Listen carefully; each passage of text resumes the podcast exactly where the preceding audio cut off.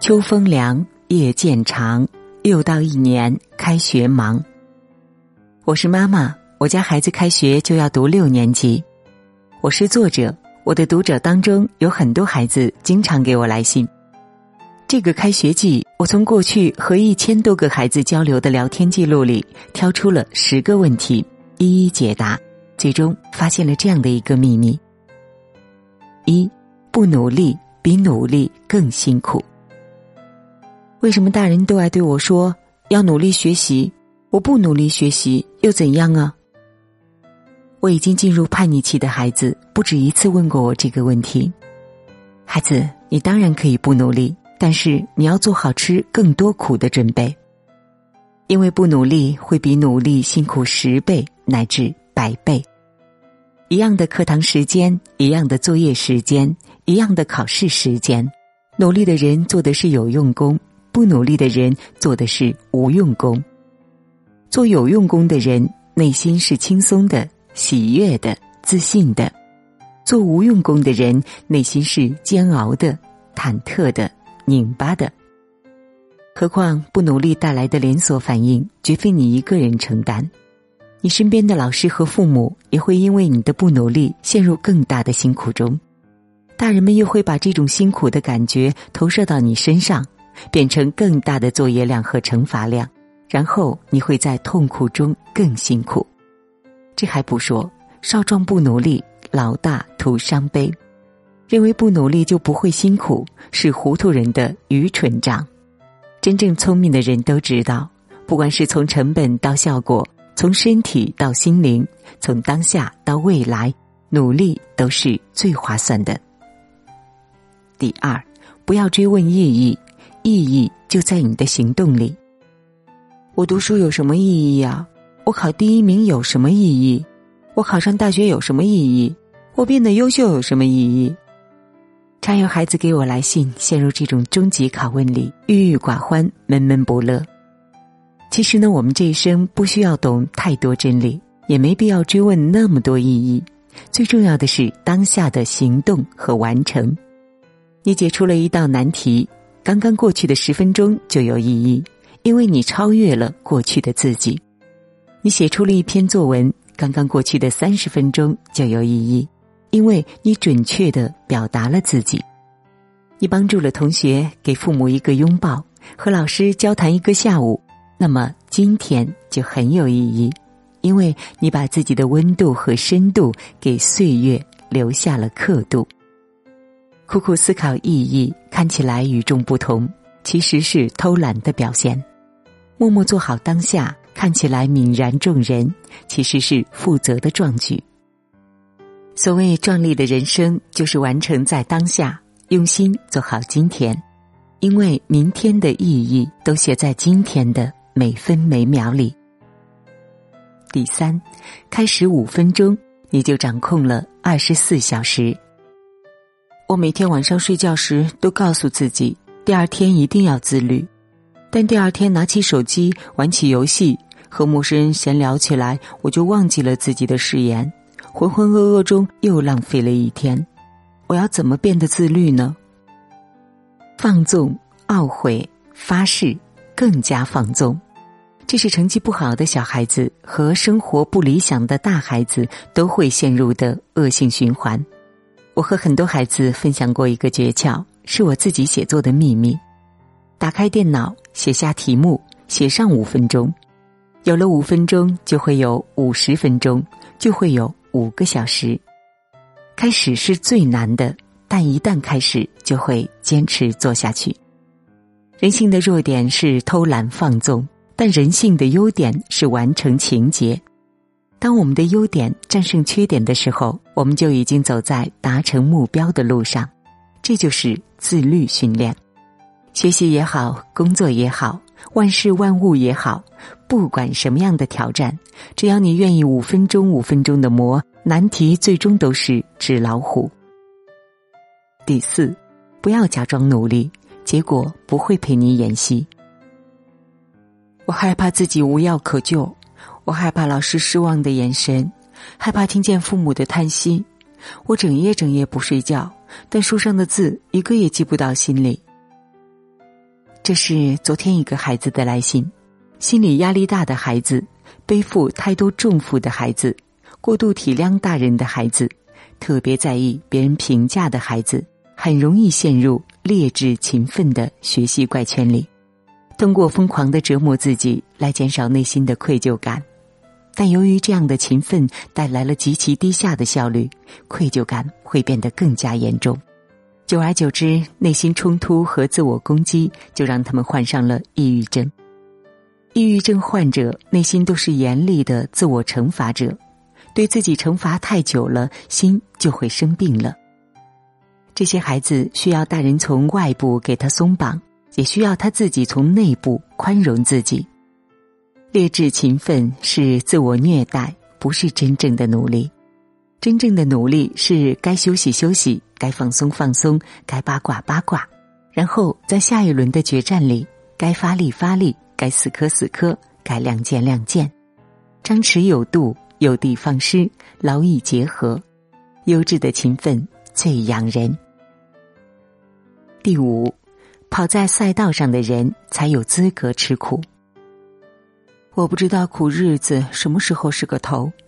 大人们常说考上大学就好了，但我明明看到考上大学也要吃苦，参加工作还要吃苦，结婚生子会更辛苦。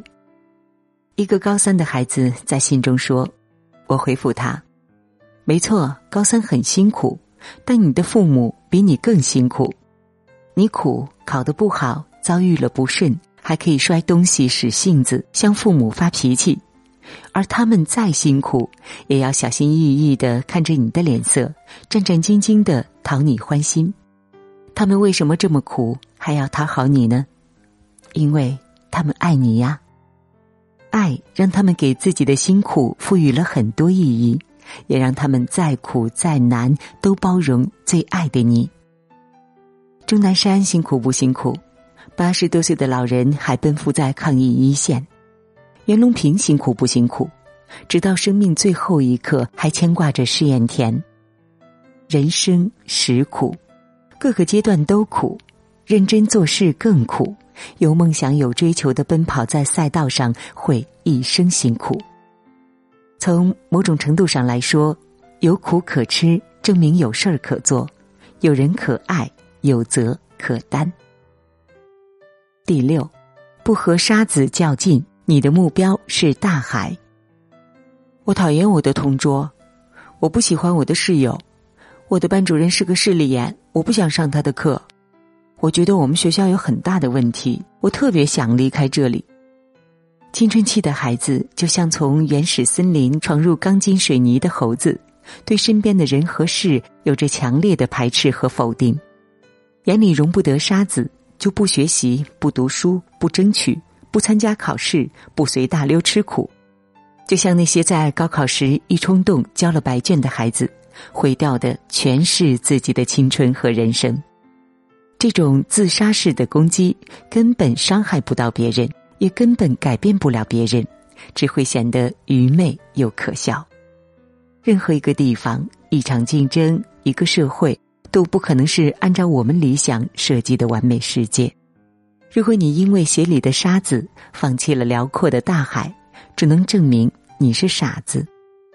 怎么克服自己的不舒服，相对舒服的和这个世界相处，其实是一个孩子最核心的竞争力。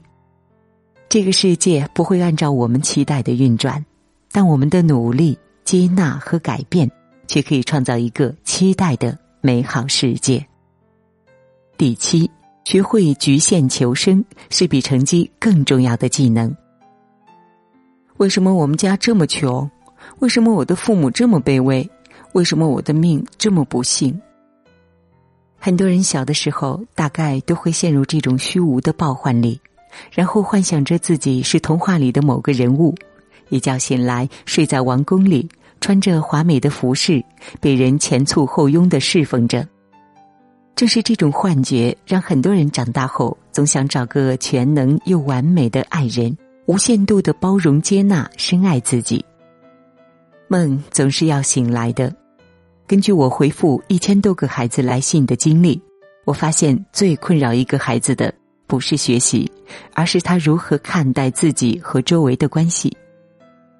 一个孩子一旦接受了自己不能改变的事情，比如说家境、父母和遭遇，学会局限求生的做好自己能改变的事情，比如说成绩、处境和命运，然后利用一切可利用的资源和助力点，拼命的向上攀登，他的痛苦和拧巴就减少了大半，人生也会越来越好。愿每个孩子都能在平和中去接纳不能改变的事情，也能在勇敢中去改变那些可以改变的事情，并有智慧去辨别这两者的差异。第八，反击的最好方式就是把事情做对。大人们爱讲利弊，小孩子执着对错。我就要证明他们是错的，他们否定我、打击我、欺负我。我要和他们干到底。为了证明自己是对的，有些孩子甚至不惜采用极端而悲剧的方式，以死证清白。这看似壮烈，实际上是攻守把这个世界让给了自己讨厌的人。成长需要时间，大人要给孩子耐心和尊重，孩子也要给自己岁月和馈赠。最好的还击不是自暴自弃，而是把事情做对。然后证明轻视你的人错了。第九，国家做了该做的，少年也要担起该担的。怎么看待双减？怎么看待进化娱乐圈？怎么看待所有的网游企业仅可在周五、周六、周日和法定节日，每日二十时至二十一时向未成年人提供一个小时的服务呢？其实呢，国家这些所有的举措初心只有一个：从制度和法律层面给孩子们提供一个相对健康的成长环境。政策出台了，那么接下来就要看每个小家庭里的父母和孩子了。从某种程度上来说，今后的教育是对小家庭磁场和定力的考验。父母是否能有效陪伴、科学引领、正面管教？孩子是否能够自律上进、主动学习、承担责任？以前学不好可以归罪环境和他人，今后学不好只能反省自己和方法了。第十，听过再多道理，都不如你过好自己的一生。我要怎么过好自己的一生呢？孩子，再高的圣人都没有法，都没办法回答你这个问题。再深刻的道理都囊括不了你鲜活的人生。别人的方法和道理看起来再有用，都只是未经体验的话术，而不是你切肤的血肉。成长和悟道的过程，需要你把脚踏在地上，把心收入腹中，把眼瞄准前方，一寸寸去践行，一件件去达成。你读书、恋爱、工作、交友。实打实的和生活交战，硬碰硬的和人生议价。你疼痛、流泪、绝望、犯错，被教训摁在地上摩擦，被现实放于烈火煎烤。你会遇见千奇百怪的众生相，也会遇见侠骨柔肠的自由魂。你会在红尘中打滚，在尘世间生长，历经悲欢离合，终得丰盈模样。你会走过山川和湖泊，草原和冰河，在山花烂漫的高地或秋叶缤纷的街口，一次次重逢突然的自我。你这一路交战和得到的，便是你此生最好的道理。他们不来自他人之口，他们就流淌在你的心口。山河辽阔，不为书山为镜；人间烟火，不过少年归来。剑已配妥，学校也是江湖，酒上余温，人生没有退路，出征吧，孩子，你是你自己最好的诗行和赞歌。谨以此文献给开学的孩子。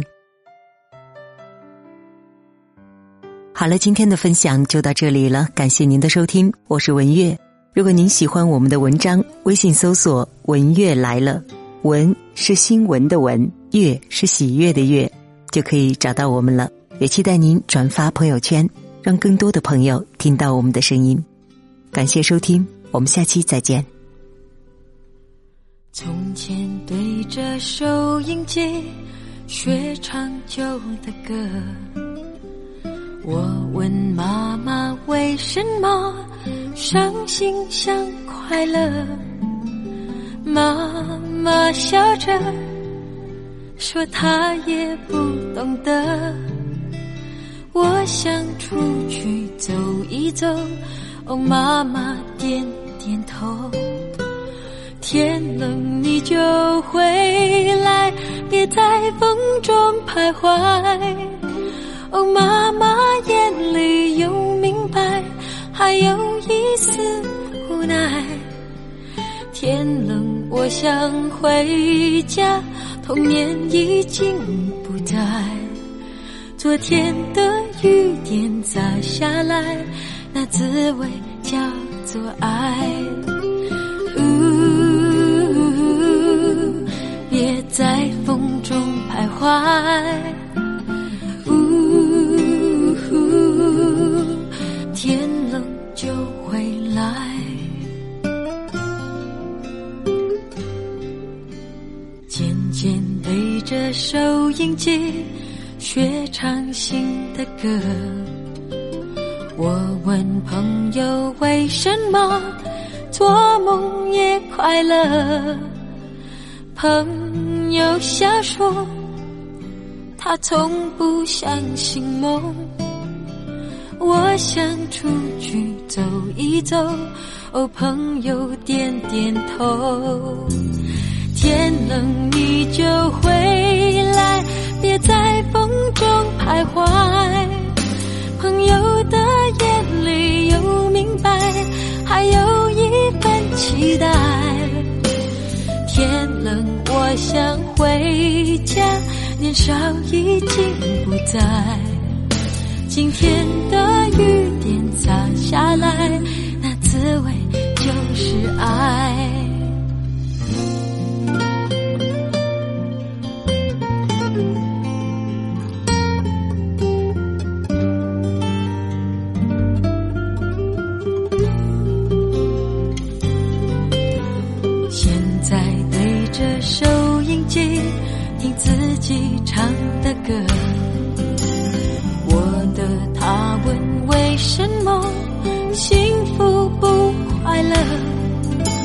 我微笑着说我也不懂得，他想出去走一走，我对他点点头。天冷。你就回